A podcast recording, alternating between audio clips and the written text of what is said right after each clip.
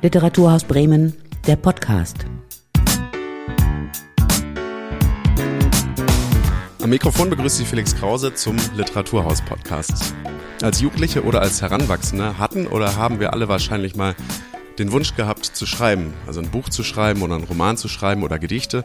Und ich nehme mich da selber auch überhaupt nicht raus. Ich vermute aber, dass die wenigsten das wirklich mal ernsthaft ausprobiert haben. Denn es gibt natürlich einige Hürden, Selbstzweifel. Kann ich das überhaupt? Mit wem spreche ich oder wem zeige ich, was ich geschrieben habe? Mit wem trete ich, wenn ich geschrieben habe, mal in Austausch? Heute geht es um eine, ja, könnte man vielleicht sagen, Anlaufstelle für junge Schreibende. Ich spreche nämlich mit Daniel Schmidt und Jana Lange vom Bremer Jungen Kollektiv für Literatur, kurz Collet. Was dieses Kollektiv so macht, ums Schreiben und vor allem ums Dranbleiben beim Schreiben, darum geht es in diesem Gespräch. Und ich freue mich sehr, heute bei euch zu sein. Hallo, ihr beiden. Moin. Moin, moin. Ja, wir haben gerade im Vorgespräch, äh, habe ich euch schon gefragt, ob ihr sowas wie eine Schreibroutine habt. Darauf können wir später nochmal näher eingehen. Jana, du meintest schon, du hattest dir mal das Ziel gefasst, jeden Tag einen Satz zu schreiben. Hast du heute schon einen Satz geschrieben? Nein, habe ich heute noch nicht gemacht. Aber ist ja noch Zeit, ne? Der Tag ist noch jung. Ja, das stimmt, das stimmt. Ihr seid ein Literaturkollektiv, äh, also eine Gruppe von Menschen, jungen Menschen, die eigene und gemeinsame kreative Projekte verfolgen, aber auch irgendwie eine Anlaufstelle und eine Sprache und vielleicht auch sowas wie eine Interessenvertretung für junge schreibende Menschen in Bremen. Ähm, stimmt das oder wie würdet ihr sagen, ist so eure Selbstdefinition als Gruppe?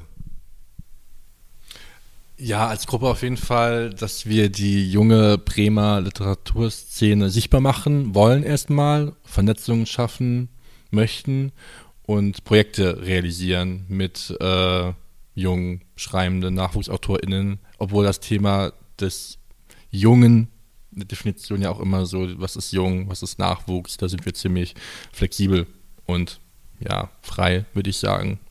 Ja, ich glaube, bei uns allen war auch schon mindestens einmal Thema, ähm, dass wir nicht mehr hören wollen, du musst nach Berlin mit deinem Schreiben, mit deinem Talent, ähm, dass wir eigentlich äh, uns alle einig waren, es, das gibt es doch auch hier in Bremen. Warum sollen wir alle nach Berlin hechten, wo sowieso viel zu viele Leute sind? Lass uns das doch hier lieber aufbauen und vernetzen. Und ähm, man merkt dann irgendwann, oh, es ist doch eine recht große Szene, sie ist nur nicht vernetzt. Und da hoffen wir, dass wir da am richtigen Punkt ansetzen können. Ja, das macht ihr schon seit 2020. Da hat sich nämlich Collet gegründet. Ihr wart beide von Anfang an dabei, wenn ich äh, das richtig habe. Wie kam denn die Idee und wie ist so der Anfang der Gründungsmythos? Ähm, also ich war beim ersten äh, Meeting dabei, das war ähm, 2020 im Sommer. Die Pandemie war noch ganz jung, ganz frisch und äh, wir saßen in einem, ja, in so einem Art, in so einer Art Stuhlkreis, nur eben auf Picknickdecken in einem Park, sehr weit voneinander entfernt. Es war also ein, es war ein sehr lautes Meeting, wir mussten uns alle ein bisschen anschreien, ähm, aber es, es ging halt darum, also es, die Initiative kam vom ähm, Literaturkontor, ich musste kurz überlegen, nicht Literaturhaus, Literaturkontor Bremen. Ähm, und in, in Zusammenarbeit mit dem virtuellen Literaturhaus. Und die haben sich äh, glaube ich, mit uns allen hatten sie schon zu tun und haben selber auch gemerkt, es gibt da doch diese Szene, wir müssen da mal irgendwas machen, wir müssen die zusammenbringen. Und das haben, haben sie da mit diesem Meeting gemacht und haben äh, uns das vorgestellt, dieses, dass sie sich überlegt haben, macht doch mal was zusammen, tut euch zusammen, gründet was und vernetzt die Szene und seid die Szene, die ihr eben seid und eben nicht als lauter Individuen, sondern als eine Gruppe. Und ähm, ja, das war so ein bisschen das, der Gedanke und wir fanden das alle super und haben uns da eben kennengelernt und kurz danach mussten wir dann leider in, äh, in die Zoom-Räume entschwinden und es war, also ich glaube, es wäre alles ein bisschen uns lockerer von der Hand gegangen, wäre es nicht die extreme Pandemiezeit gewesen und hätten wir uns auch mal häufiger so richtig treffen können und nicht immer in Zoom-Räumen, aber wir haben das trotzdem weiter durchgezogen. Wie war das denn äh, davor?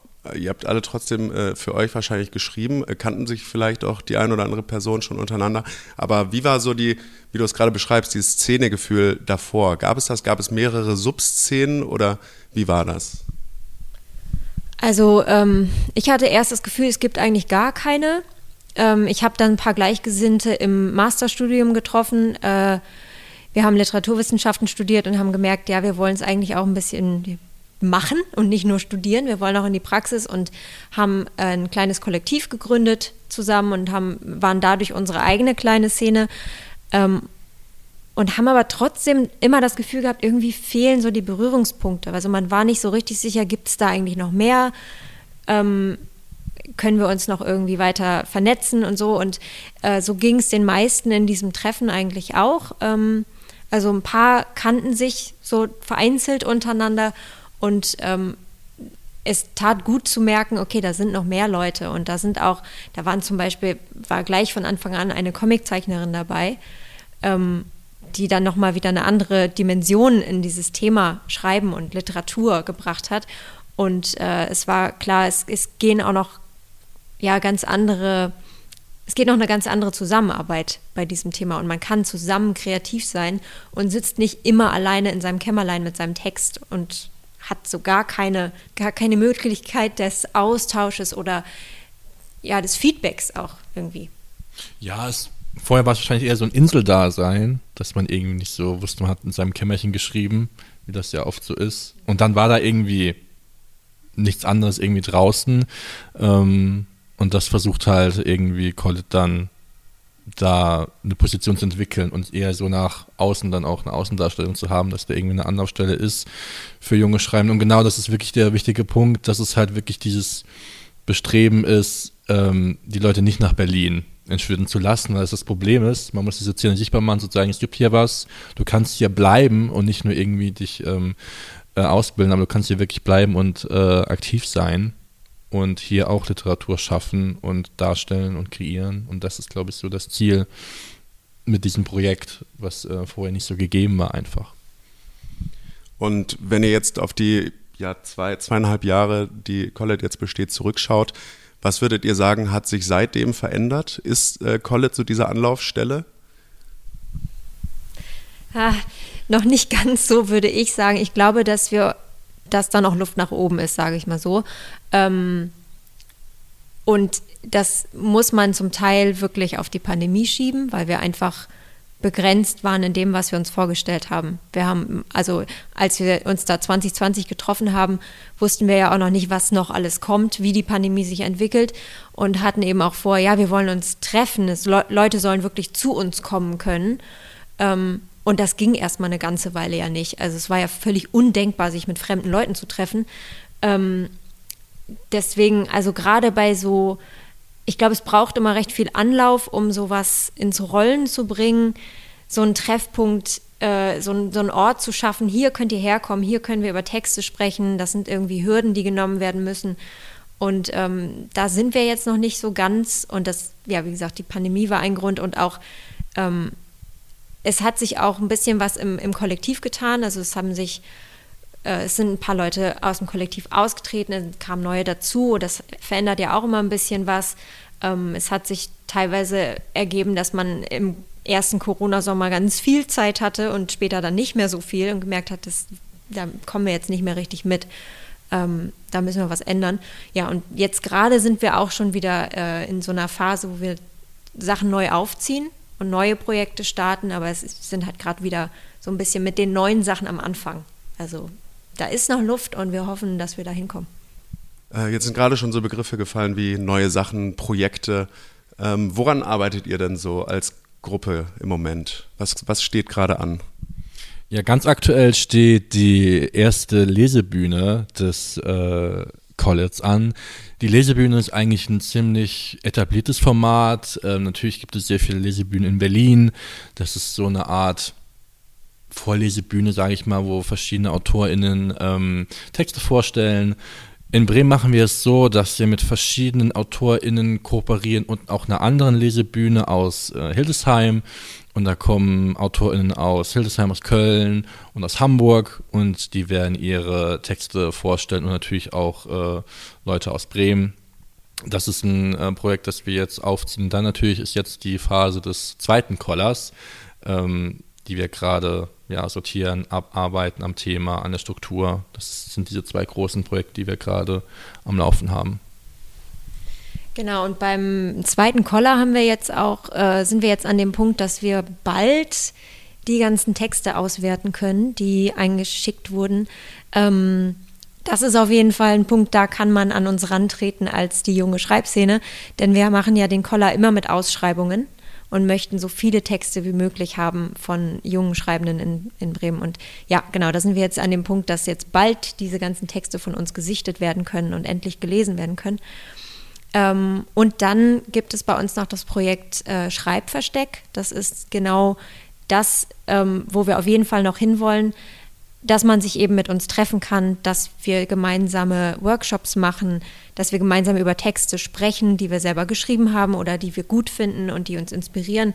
Und da war es in letzter Zeit leider einfach in der Organisation ziemlich holprig und äh, wir mussten nochmal alles ein bisschen umdenken und sind jetzt eben gerade noch an dem Punkt, dass wir wirklich, dass wir das irgendwie festklopfen müssen. Und da ist, da ist gerade noch ja, ein bisschen da ist noch so ein bisschen eine Unsicherheit drin, aber wir sind eben dabei, das jetzt alles äh, festzuklopfen, ja. Ja, bisher gab es äh, vom Collar, wie gesagt, eine einzige Ausgabe. Ähm, ein buntes Heft, wenn ich das mal so nennen darf. Ähm, es gab neben literarischen und anderen künstlerischen Beiträgen gab es Interviews, Buchbesprechungen, Rätselteil und so weiter. Ähm, versteht ihr den Collar eher als künstlerisches oder als journalistisches Medium so insgesamt? Ähm, das ist eine echt gute Frage. Also wir haben uns mit dem, mit dem ersten Caller hingesetzt und auch mit dem Feedback, das wir bekommen haben und haben daraus gezogen, dass wir den zweiten ändern wollen. Ähm, das ist, glaube ich, auch irgendwo auch Sinn der Sache, dass man immer aus dem, was man tut, auch lernt. Ähm, und er wird künstlerischer tatsächlich, der nächste. Also wir haben gemerkt, na, wir möchten das wir möchten das weniger journalistisch aufziehen. Wir wollen das künstlerischer. Wir wollen viel mehr Texte ähm, aus der Schreibszene.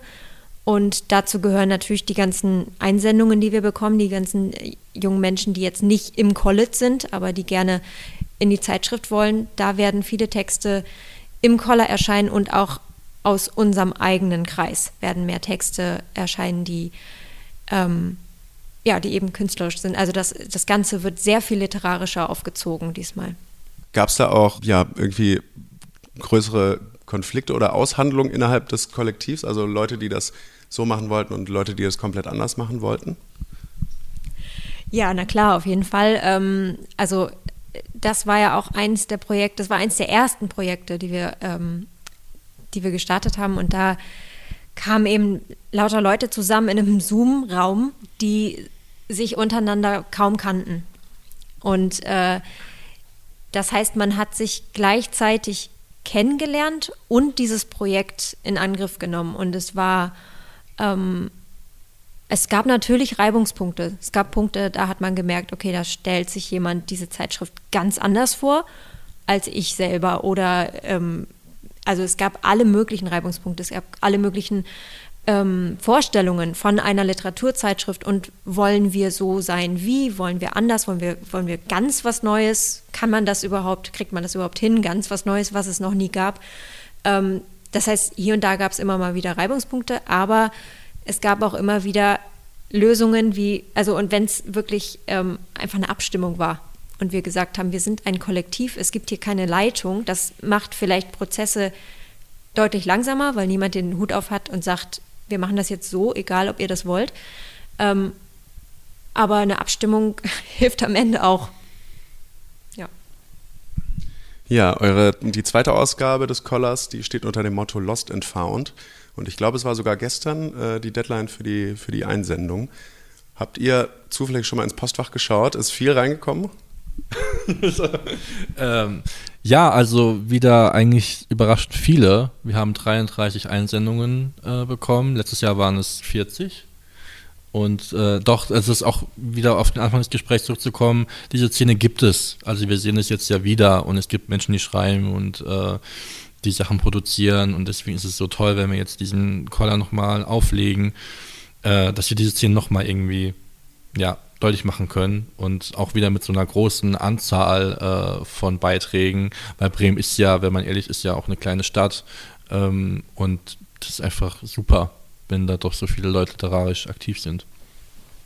Mhm. Ihr ähm, meintet gerade schon, äh, ihr trefft euch auch äh, regelmäßig zum gemeinsamen Schreiben oder zum übers, äh, über die Texte sprechen. Ähm, ja, reden wir ein bisschen über euer individuelles Schreiben. Wir hatten es ja gerade schon ein bisschen angedeutet. Du willst jeden Tag einen Satz schreiben. Was sind sonst solche äh, Dinge, die euch irgendwie, die, die für euch zum Schreiben dazugehören? Ob das jetzt äh, Rituale sind oder Gewohnheiten? Was bringt euch quasi in, fürs, fürs Schreiben in Stimmung? Also bei mir ist es auf jeden Fall Musik. Äh, ich habe eigentlich für, also für längere Texte habe ich eigene Playlists. Ähm, die ich mir anhöre. Teilweise brauche ich das auch, um, um da erstmal wieder reinzukommen. Ähm, und meistens hilft es mir dann auch wirklich beim Schreibprozess. Wenn es nicht hilft, wenn es so richtig blockiert, dann zwinge ich mich nicht zu schreiben, sondern meistens gehe ich dann, wenn ich dann die Zeit habe, gehe ich raus und gehe spazieren und habe einfach diese Musik auf den Ohren.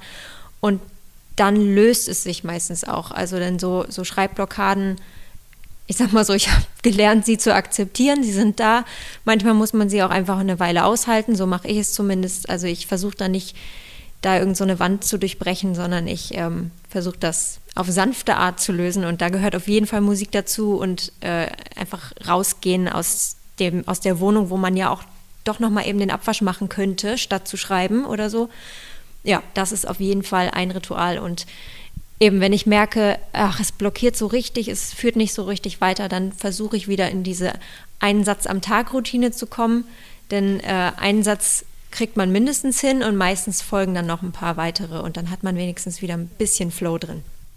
Bei mir ist es auf jeden Fall Ruhe mittlerweile. Ich habe früher auch viel mit Playlists gearbeitet und viel mit Musik, in der Gesang vorkam. Das kann ich mittlerweile nicht mehr. Das heißt, wenn es Musik ist, dann sind es Mood-Playlists, also nur so mit äh, Klängen und Sounds. Ähm, ja, aber am meisten, ich kann auch nicht mehr in Café schreiben oder in der Bahn. Das würde ich gerne können, aber ich schreibe dann eher E-Mails in der Bahn. ähm, aber ich brauche mittlerweile die Ruhe vom Schreibtisch, weil ich einfach, äh, ja, mich konzentrieren muss auf das, was ich schreibe und dann keine Ablenkung brauche um mich herum. Das kann ich leider nicht mehr. Früher konnte ich das mal. Deswegen ist Ruhe und wenn eher Stimmungsmusik so die festen Pfeiler. Ähm, seit wann würdet ihr sagen, gehört Schreiben so zu eurem Alltag dazu? Seit wann macht ihr das? Oder seit wann ähm, seid ihr so über diesen Punkt hinaus, wo ihr das nicht nur so macht, sondern schon auch ein bisschen äh, Ambitionen habt? Also bei mir, ich kann es fast festklopfen auf das Jahr 2014. Da habe ich ähm, mit meinem Masterstudium angefangen und da habe ich eben meine dann späteren Kollektivmitglieder, also vom Lyrikkollektiv, getroffen und wir haben angefangen, uns zu treffen tatsächlich und unsere, also wir waren noch kein Kollektiv, wir waren einfach Schreibende und wollten äh, über Texte sprechen und uns gegenseitig einfach wirklich, wir haben Leseabende gemacht und haben uns die vorgelesen und haben alle gemerkt, oh, das bringt irgendwie was. Und da war dann auch meine Motivation, okay, ich, ich treffe mich jetzt wieder mit dem. Man, man, musste auch nicht unbedingt was mitbringen, man musste gar nichts. Man konnte da auch sitzen und zuhören. Und ich hatte dann Motivation, ich mache jetzt, ich bringe was mit und ich schreibe jetzt auch was. Und dann haben wir dieses Kollektiv gegründet und durch dieses, diese Zusammenarbeit habe ich eigentlich das wiederentdeckt. Also ich hatte auch vorher schon gerne geschrieben und hatte irgendwie immer mal zwischendurch Ambitionen, aber mich haben ehrlich gesagt immer so die Selbstzweifel gekriegt und dieses, ich hatte das Gefühl, ja, ich greife hier nach den Sternen, das wird sowieso nichts und habe mich dann unterkriegen lassen und habe es dann oft liegen lassen und das ist dann ab dem Jahr 2014 ist es eben durch diese erste Kollektivarbeit im Studium hat sich das gelöst und ist dann auch seitdem eigentlich nicht wieder vorgekommen. Ich kann es auch ziemlich genau festsetzen sogar. Ähm, das war der, der Winter 2007. Da habe ich angefangen mit Fanfictions zu den drei Fragezeichen. mit dem teuersten Füller meines Vaters auf Druckerpapier. das war, dann habe ich angefangen. Also ich war wirklich, ich weiß es noch bis heute, dass äh, als ich zehn Jahre alt war. Ich habe diese Fanfictions leider nicht mehr, weil ich ziemlich viel aussortiere und ich habe die irgendwann weggeworfen. Ähm, aber ja, ich habe 2007 angefangen ähm, mit wirklich mit krassen Fanfictions. Ähm, da damals als Fanfiction noch nicht dieser huge Deal äh, war, als, als er heute ist. Genau. Und seitdem jetzt mittlerweile nicht mehr so richtig äh, viel, einfach weil ich meinen Lebensfokus verschoben hat, aber auf jeden Fall schon. Das war der erste Moment, ja. Immerhin äh, ordentlich lange Zeit. 15 Jahre, nicht schlecht. Bei Collet gibt es ja nun keine inhaltliche oder thematische einheitliche Linie, sondern ihr betont auch immer wieder so die Offenheit oder die, die Offenheit für alle möglichen Stile, für alle möglichen Perspektiven. Äh, wie viele Menschen sind denn aktuell bei Collet und könnt ihr vielleicht so, so ein bisschen die Bandbreite aufzeigen? So, welche Interessen, welche Genres, wo sich äh, so die Mitglieder bei euch bewegen? Zurzeit sind wir so ungefähr acht Mitglieder beim Kollektiv. Äh, und die Stile reichen von kreativem, literarischem Schreiben zu Grafikdesign, zu Lyrik, zu Poetry Slam, äh, Kurzgeschichten, Romane. Ähm, ja, oder auch wirklich, glaube ich, kann ich ja auch mal, eigentlich muss ich darauf, kann ich auch stolz darauf sein, auch zur Literaturwissenschaft. So, ich arbeite viel in der Literaturwissenschaft mittlerweile und das ist auch eine Form von Stil und von Schreiben so. Ähm, und äh, ich merke einfach, dass es mir auch super viel gibt, so zu arbeiten, in diesem Kollektiv aktiv zu sein. Auch jemand, der irgendwie Kultur organisiert. Ähm, deswegen ist die Bandbreite so groß und so schön, dass wir da irgendwie auch alles äh, abbilden. Und das ist dem Koller natürlich nur, kommt dem, kommt dem Koller das nur zugute, dass wir so eine Bandbreite irgendwie haben, die sich natürlich gebildet hat. Dass wir da nicht irgendwie so Leute gesucht haben, die irgendwie verschiedene Stile abbilden, sondern einfach, dass sich das so natürlich gewachsen hat. Ja, ich würde noch gerne was zu, zu dem, ich sage mal, Management-Teil sagen. Also dieses, äh, dass eben jemand aus der Literaturwissenschaft kommt oder aus dem Kulturbetrieb kommt, ähm, ist wirklich auch ein wichtiger Aspekt dieses Kollektivs. Denn ähm, es ist, also Klischees gibt es ja aus Gründen. Und wenn man jetzt lauter, ich sag mal, ausschließlich Kreative zusammenwirft, dann ist das schwieriger, dass da mal was bei rauskommt, irgendwie außer halt wahrscheinlich tolle Texte. Aber wenn man dann Sachen auf die Beine stellen will und es geht dann irgendwann um Anträge und es geht um Veranstaltungen, die man, die man auf die Beine stellt und dann noch zu Corona-Zeiten und an lauter Dinge denken muss und äh, Deadlines einhalten muss, da ist das super viel wert, wenn man da eben auch Leute hat, die sich mit der, ich sag mal, mit der anderen Seite der Medaille auskennen und eben äh, mit, mit dem mit dem Markt, sage ich mal in Anführungsstrichen. Also das ist sehr viel wert, dass wir da aus dem Vollen schöpfen können in allen möglichen Bereichen. Ja, eine Frage, die junge Menschen, die schreiben, vermutlich oft begleitet, ist die Frage, wie erfolgreich will ich das später machen? Will ich vom Schreiben später leben können? Will ich berühmt werden, in Anführungszeichen? Ähm, wie ist das denn bei euch und beim Rest von College? Wollt ihr das in Anführungszeichen später mal äh, so haben. Ist das erstrebenswert? Was spricht dafür und was spricht so dagegen jetzt aus eurer Perspektive?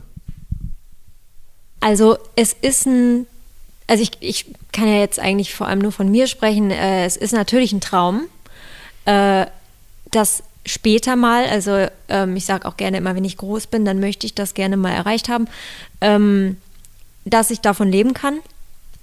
Äh, ich nehme mich mittlerweile zurück darin, ähm, das wirklich, äh, wie soll ich sagen, als, als erste Priorität auf meine Liste zu setzen. So, also ich, ähm, es ist einfach, die Realität ist einfach, dass es viele, äh, viele, viele, viele Schreibende gibt und es gibt ein paar Ausnahmen, die können da wirklich gut von leben und die machen nichts anderes und haben keinerlei finanzielle Probleme, obwohl sie nichts anderes machen. Und die Realität ist eben, dass die meisten äh, da nicht von leben können. Die, es ist viel ein, ein Nebenher-Geschäft, das ist ein, es ist irgendwie ein Hobby, das man nebenher macht. Ähm, und vielleicht hat man damit ein bisschen Erfolg und vielleicht kann man da auch sogar mal eine Weile von leben, aber ähm, ja, es ist einfach sehr, sehr schwierig. Wie ist das bei dir? Irgendwann kommt der Roman noch. Das ist, äh, das ist äh, auf jeden Fall klar. Ja, das ist wirklich so. Also ich wollte es über zehn Jahre wirklich sehr, sehr. Es war mein einziges Ziel, einmal diesen einen Roman zu veröffentlichen. Und irgendwann saß ich dann während der Globale 2018 oder so äh, mit einem der Organisator der Leipziger Buchmesse im Auto, der aus der Wirtschaft kam. Und er meinte zu mir, er kann es ja nicht verstehen, er organisiert die AutorInnen und er liebt Literatur, er findet die auch ganz großartig, aber er würde das niemals selbst machen wollen, weil einfach, wie Jana auch schon angesprochen hat, so ein bisschen der Markt einfach so hart ist. Ich glaube, es hat mich, hat mich damals ziemlich getroffen und ziemlich zum Nachdenken gebracht, im Sinne von der Zeit. Also es ist irgendwann so, ich mache mir nicht mehr so den Druck, So, ich weiß, ich habe diesen Roman in mir und ich habe diese Themen, die müssen aus mir raus und ich habe auch zu manchen Themen was zu sagen. Das geht nur in dieser Romanform meiner Meinung nach.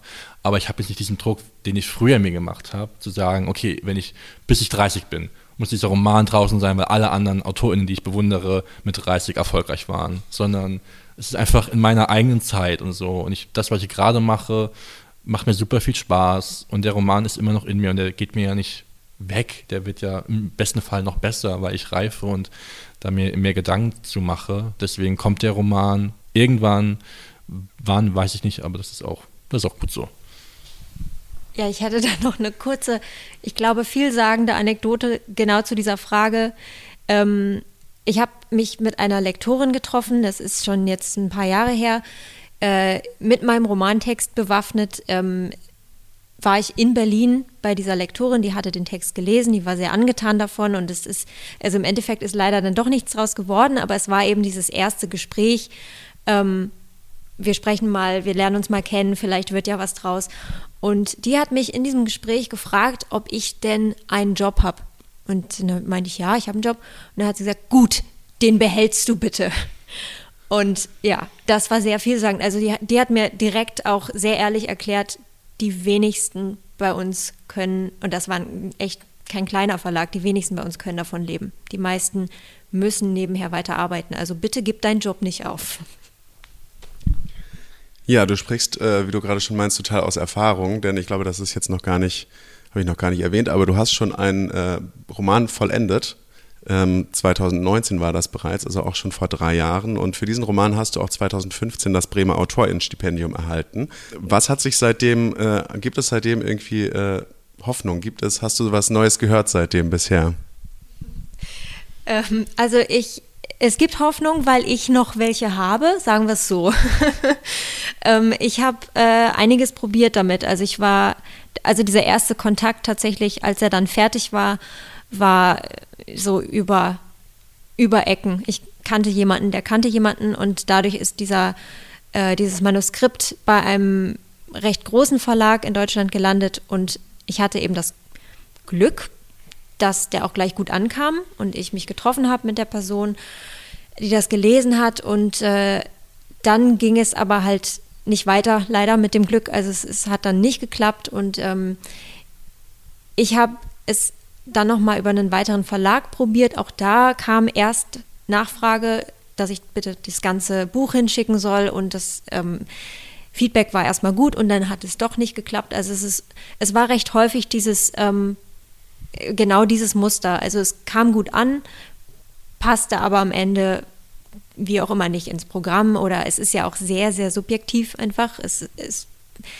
das landet bei Leuten auf dem Tisch und die Leute lesen es und die haben eine Meinung dazu. Und das, auf, auf, diese Meinung kommt es an. Und die hat bestimmt auch mit dem Markt zu tun und was passt gerade auf den Markt, was verkauft sich. Aber im Endeffekt ist es sehr subjektiv. Und ähm, ich habe dann irgendwann umgelenkt, weil ich äh, gemerkt habe, es geht eigentlich vor allem über Agenturen mittlerweile. Man kommt selten an Verlage ran, wenn man einfach mal dem Verlag schreibt. Denn Verlage bekommen Unmengen an Texten und wenden sich mittlerweile eigentlich vor allem an Agenturen und sagen den Agenturen, ihr schickt uns bitte was, was gut ist. Und daraus ziehen wir dann unser Programm. Und äh, ja, an Agenturen ranzukommen, ist jetzt mittlerweile genauso schwer geworden. Und ähm, bei den Agenturen ist es auch so eine Mischung. Also es ist mal, mal wurde wirklich das ganze Manuskript angefragt und es war dann aber doch nichts äh, am Ende oder es hat doch nicht gepasst, wie auch immer. Und sehr, sehr oft wird man angeschwiegen. Das wird auch, also da sind die transparent, das muss man ihnen lassen. Ähm, es wird vorher auf, der, auf den Internetseiten angekündigt, dass sie sich im Rahmen einer bestimmten Zeit melden, wenn sie Interesse haben. Und wenn sie sich nicht gemeldet haben, dann ist es eine Absage, weil sie eben auch Wagenladungen bekommen und keine Absagen rausschicken können. Ja, und das muss man halt äh, aushalten und mitmachen. Und das ist jetzt, es wie soll ich sagen, es ist so schwer, wie immer alle sagen, tatsächlich. Das ist wahr. Das heißt, man braucht auf jeden Fall ein dickes Fell, wenn man Lust hat, in der Literaturwelt äh, zu landen. Ich drücke auf jeden Fall die Daumen, dass es äh, vielleicht doch noch irgendwann was wird. Und auch für dein Opus Magnum auf jeden Fall. Hast du denn äh, seitdem ein neues, größeres Prosa-Projekt angefangen?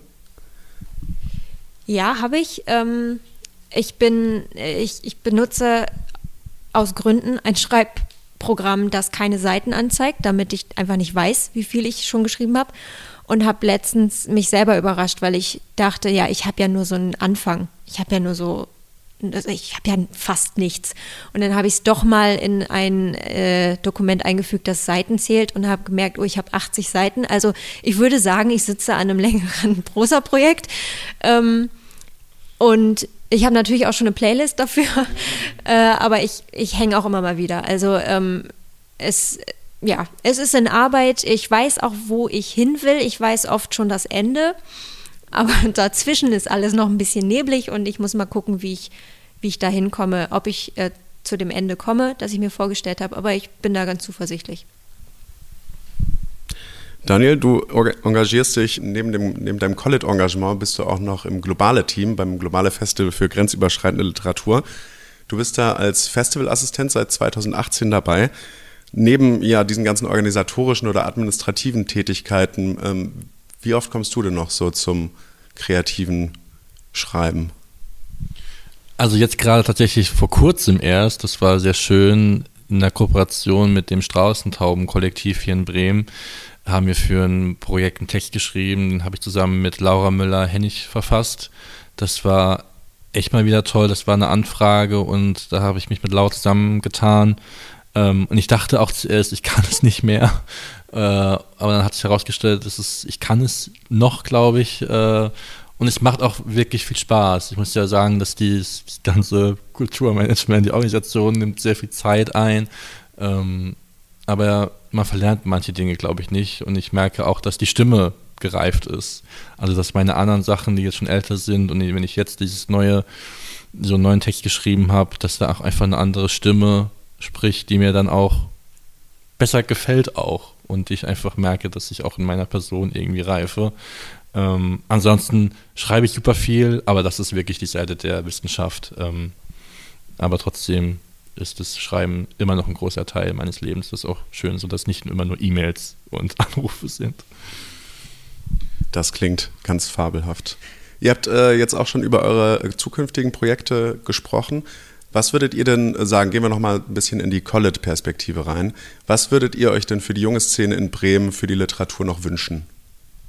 Habt ihr oder habt ihr als College irgendwie noch so das große Ziel, das ihr erreichen wollt?